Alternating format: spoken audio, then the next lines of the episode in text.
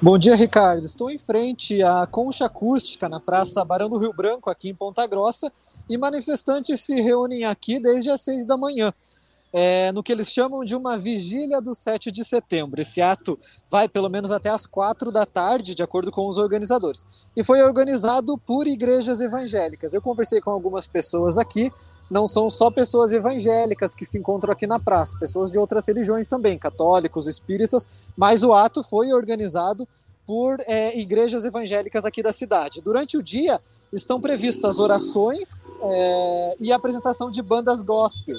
Os manifestantes usam roupas verde e amarela e portam a bandeira do Brasil.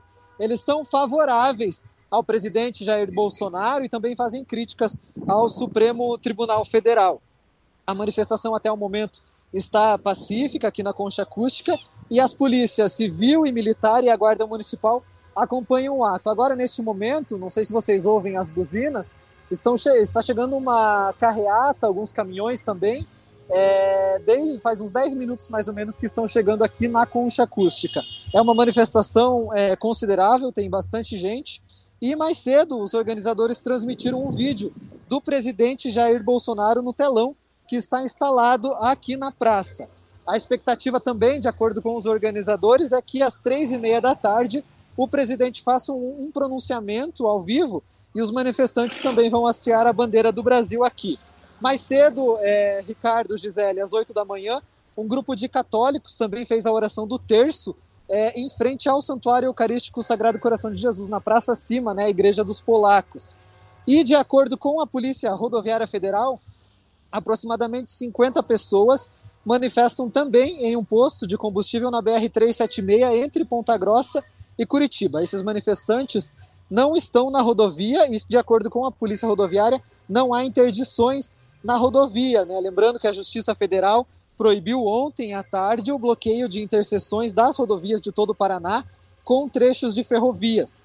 É, a decisão determina que os manifestantes se abstenham de causar tumulto, depredação, bloqueio e a ocupação das vias que tenham alguma malha ferroviária aqui no estado. A multa para quem fizer, né, para quem bloquear essas rodovias, é de mil reais por hora. Então aqui na manifestação, Ricardo, é, a carreata chegando, alguns manifestantes também na Praça da Concha Acústica parece que vão ficar durante toda a tarde. Então tá certo, Taylor já nos acompanhando, reforçando, né, Taylor? Uma manifestação pacífica, né? As pessoas é, expondo o seu ponto de vista a respeito do cenário nacional, mas podemos dizer dentro da tranquilidade.